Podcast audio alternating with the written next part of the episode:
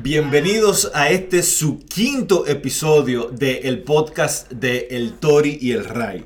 El día de hoy tenemos una invitada especial del podcast de, de psicología de mayor relevancia de toda la zona del Caribe. Tenemos aquí a Mabel de Amiga Date Cuenta. Hay un tema que es el elefante en el salón, como le dicen, y es algo que nos afecta a todos y no le damos la importancia que deberíamos. Y es el llamado, el término burnout eh, en inglés, que es cuando eh, tu trabajo te causa problemas de salud. Háblanos un poco de eso, Mabel. Eh, ¿Qué te motivó a escribir acerca de este tema? El burnout es cuando ya hay un trastorno mental debido al trabajo. De hecho, es un trastorno mental que está eh, o sea, que, está como clasificado en el libro de trastornos mentales de tanto de la Organización Mundial de la Salud como en el de la Asociación Americana de Psicología. A ver, pero espérate, un momento.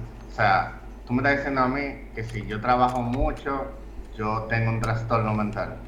No, no, no, no, no. Que no soy productivo y qué sé yo, trabajar una hora aquí y allá, fines de semana y durar, qué sé hasta las 7 trabajando. Mm. yo lo que estoy diciendo es...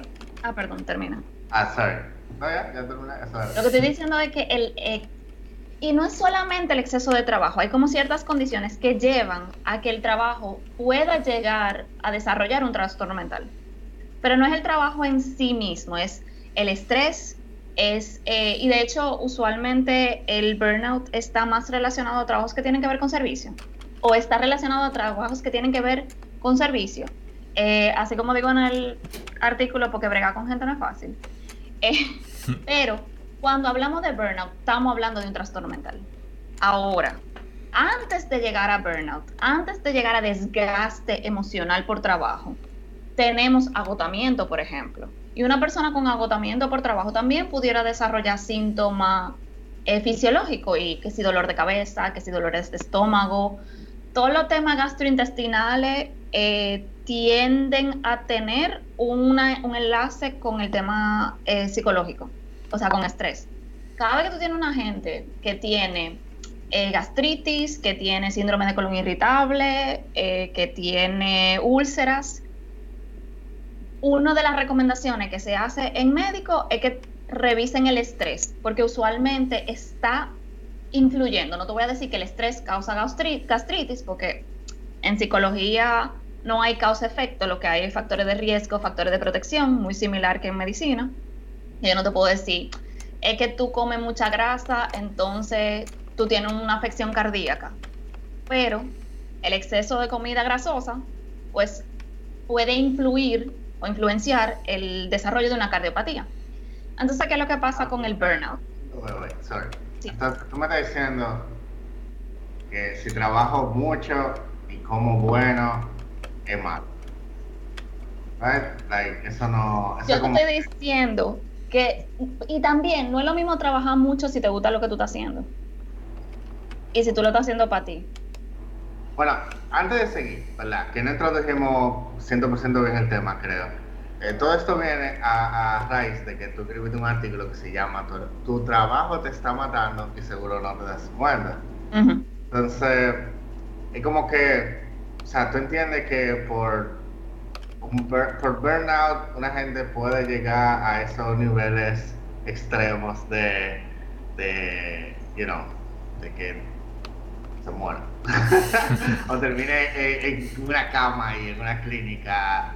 Eh, postrada y con un suero pegado y que no Mira. se para Ok, realmente si te digo, o sea, yo me puse a investigar de burnout porque no es en sí mi área. Y no te puedo decir que yo encontré gente que necesariamente terminara postrada en una cama. Creo que sí. Ahora, disminuye de manera significativa la calidad de vida. O sea, el burnout es un trastorno mental. El burnout es un trastorno mental clasificado por la Organización Mundial de la Salud y por la, Asociación de Psiquiatría eh, americana, estadounidense. En sus manuales diagnósticos. ¿Cómo eh, yo como empleado, cómo yo puedo darme cuenta, cómo yo puedo evitar llegar a ese límite de tener un burnout? Para darte cuenta, tú puedes leer mi artículo. ¿Dónde puedo encontrar tu artículo? ¿Cómo puedo leerlo? Está en Medium. Ustedes entran en Medium y buscan tu trabajo te está matando y van a encontrar entonces el artículo de Mabel. ¿Qué más puedo hacer para darme cuenta que mi trabajo me está matando? Se nota un cambio significativo. A veces yo misma no me, no me doy cuenta porque estoy muy metida dentro de la situación, pero a veces gente cercana a mí se da cuenta. Lo que van a notar la gente de afuera usualmente es como el, grado más alto de irritabilidad.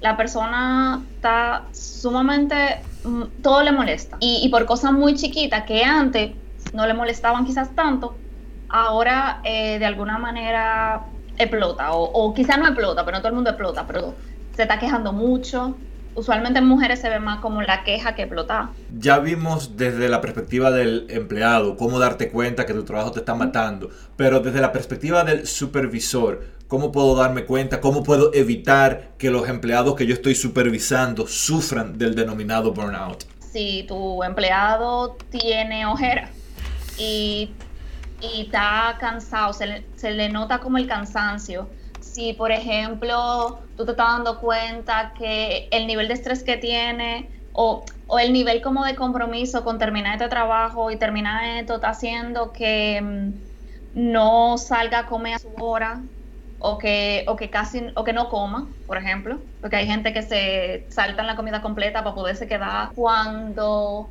la persona está cogiendo todas las horas extra del mundo y nos estamos dando cuenta que no está descansando y esto tiene mucho tiempo, es como un momento para sentarse con el empleado a ver si está pasando algo. Porque igual también pudiera estar pasando algo en casa que exacerba o que pone como peor la posibilidad de, llegar a tener burnout. Y en el que pudiéramos hacer, hay trabajos que por ejemplo tienen un Nintendo o tienen una consola de videojuegos en el área de, de, esparcimiento, tienen un área de esparcimiento. Tener vacaciones que sean vacaciones. Usted tiene una gente que está de vacaciones, no la llame 15 veces, porque no, ¿por qué? Deje de hacer eso, que no se disfrutan las vacaciones así. Idealmente no la llamen ni una sola vez si está en vacaciones. Por favor y gracias. Eh, uno de los síntomas de burnout es eso también, como que la persona nada más está pensando en trabajo, que incluso cuando está fuera del trabajo está pensando en todas las cosas que no ha hecho en el trabajo. ¿Has tenido burnout alguna vez en tu vida? Yo sé que yo llegué a agotamiento, pero yo no sé si yo estaba desgastada. Yo tuve una época donde yo estaba trabajando como profesora en un colegio y en la universidad. Y bueno, yo no estaba trabajando como profesora, yo estaba trabajando como asistente de la directora de Elementary School, porque era un colegio como grande y tenía como diferentes áreas. Y la verdad es que una de las cosas que para mí era muy, muy, muy difícil es que yo veía que la profesora ya estaban súper cargada, pero yo tenía que ir a decirle, yo necesito que tú por favor sustituya a tal profesor que no vino hoy. Como, yo no te puedo decir si yo tenía burnout y es posible.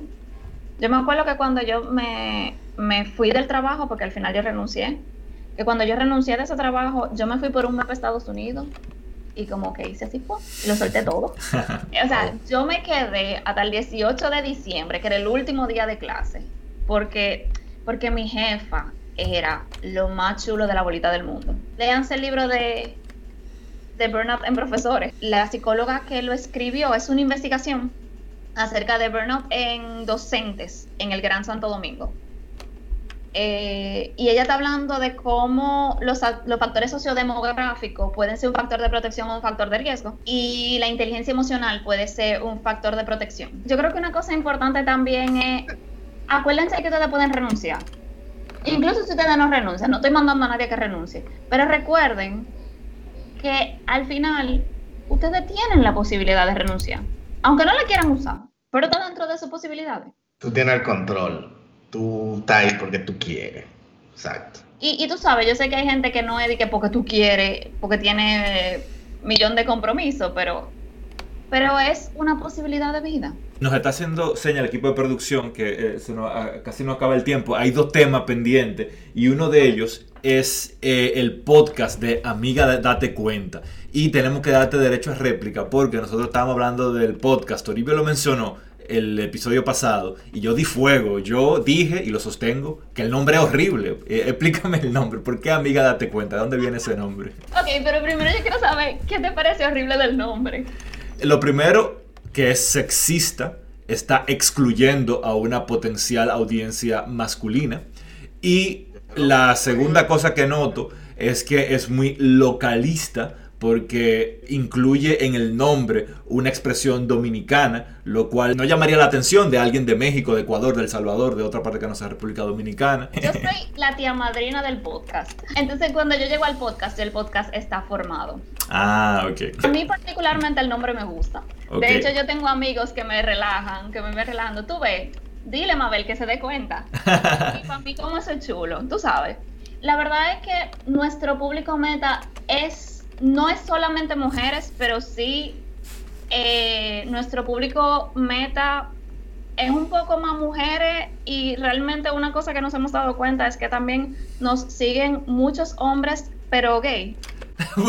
el Tori sigue el, podcast, que no, o sea, no es, ser gay no es algo malo, ni, es nada. no, al revés, o sea, y, parte de lo que de lo que queremos crear con el podcast es como una comunidad segura. Es como una comunidad donde la gente se va a sentir segura de ser ellos mismos. Y algo que siempre le pregunto a todos los podcasters, quiero saber y el público quiere saber, ¿qué te motivó a crear un podcast? ¿Tú te quieres ser millonaria? ¿Tú quieres eh, proyectarte profesionalmente? ¿Tú quieres que las demás generaciones te escuchen? ¿Por qué tú haces un podcast? Yo me acuerdo que yo vi el primer episodio.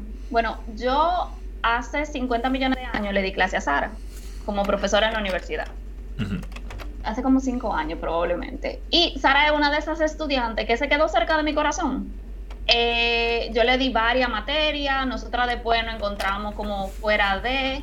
Y cuando yo vi que ella publicó el primer episodio, a mí como que se me puso la piel de gallina. O sea, yo me sentí como, wow, qué lindo. Es esta iniciativa y yo me acuerdo que yo le escribí por DM, mira, eh, yo quiero que tú sepas que yo tengo sueños de ser una estrella en algún momento de mi vida, así que yo quiero que tú me invites a un episodio si es posible, gracias. Y ella me escribió para atrás. No es que yo quiero que tú me invites a un episodio, es que yo no sabía cómo era que te iba a entrar, pero yo te quería invitar a un episodio. Entonces como que se dio esa dinámica. a mí particularmente el proyecto me encanta. Eh, yo más que nada lo que nosotros queremos es como sí llegarle al mundo, sí, o quizá no al mundo entero. Yo creo que para nosotros no es tan importante llegarle a las masas, sino que nos escuche gente y la gente que nos escuche se pueda sentir como mierda, así ya no estoy loco. Y la gente, ya está súper motivadísima para escuchar el podcast. ¿Cómo puede hacer alguien para escuchar el podcast Amiga Date Cuenta? Nosotros estamos en Instagram en ADC el podcast eh, también en Spotify. Aquí hay una pregunta que Toribio te quería hacer, pero que eh, le da vergüenza y te la voy a hacer yo. Que no tiene que ver con Burnout, vamos a hablar, a entrar al territorio de Toribio, de las cosas que le interesan a él. Hay una leyenda urbana que dice que en situaciones en que las personas están muy estresadas, que tienen depresión, en algunas circunstancias los psicólogos clínicos les recomiendan que tenga una relación extramarital, que sean infieles para que vuelva a retomar su nivel de alegría y emoción por la vida. ¿Es eso una leyenda urbana o de verdad pasa eso en algunos casos? ¿Cómo así? Pero, lo has escuchado, ¿no? Eh, no me lo inventé yo. ¿No lo has escuchado? Tori, ¿tú has escuchado esa leyenda urbana? Realmente nunca lo había escuchado. No, no, verdad no. Pero yo entiendo más o menos, creo que entiendo por dónde puede que vaya. Como que, hey, mira, si tú estás estresado, quizás ponerte a hacer una actividad placentera. No, es la. Creo que ese es como el approach. Yo siempre quise preguntarle a un psicólogo porque me pareció un poco extraño, pero si yo lo he escuchado de verdad varias veces que hay gente que, que dice eso, ¿no? Que me lo recomendó el psicólogo. Pues fue una excusa barata, se lo inventaron ellos entonces. Mira, no, quiero hablar mal de los pacientes, porque yo soy paciente también. Pero a veces nosotros como pacientes, hay veces que sin, darnos cuenta distorsionamos lo que nos dijo el psicólogo. Eh, un buen psicólogo, un buen terapeuta, porque no todos los psicólogos son terapeutas, un buen terapeuta no se va a meter en la vida de la persona de esa manera. Yo no tengo que lidiar con la consecuencia de lo que la persona decida hacer, por tanto yo no lo voy a decir a la gente que haga o no haga. Pero una relación extramarital tiene que ser altamente ansiógena. Toribio, ¿tú qué tienes experiencia? Y Explicando. si me descubren y si se dan cuenta. ¿Qué causa ansiedad? ¿Te causa ansiedad cuando tú has tenido relaciones adicionales a tu relación oficial? Ah, era mi matrimonio que no tengo, ¿verdad? ¿Cómo así? No, yo no, yo no creo en eso. Yo, yo nada más creo en el trabajo. Pero tú, tú sabes lo difícil que es conectar de manera adecuada con una gente. Bueno, pero hay gente que cree en el, en el, en el poliamor y vainita. Pero eso es diferente. de gente. Like, Eso es Yo estoy de acuerdo diferente. contigo, como que ya de por sí es difícil lidiar con una sola gente. Entonces venir a lidiar con dos o tres o cuatro. Y no, a esa pana hay que darle una medalla. Eh, Tori, ¿qué palabras tienes para clausurar este podcast? Yo, como que durante un buen tiempo, eh, me sentí así como súper cansado y vainita. El, el artículo fue chévere, así por lo menos pude identificar qué es lo que es.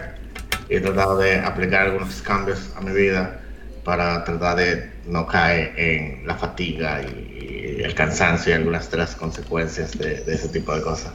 So, a la gente que se cuiden, you know, dense tiempito, dormir, duerman, dense su espacio, dense su tiempo, tú no eres tu trabajo, eh, descansen, cojan día libre, cojan los días de fiesta, duerman esta tarde, eh, descansen bien. Pues eh, gracias eh, Mabel por aceptar la invitación, gracias a ustedes por estar escuchando este podcast. Recuerden que tenemos una cuenta de Instagram que es podcast.tori.ray y también vayan a Instagram a ADC el podcast para que vean ahí la cuenta de Instagram de Amiga Date Cuenta. Muchas gracias y será hasta un próximo encuentro. Chao. Bye.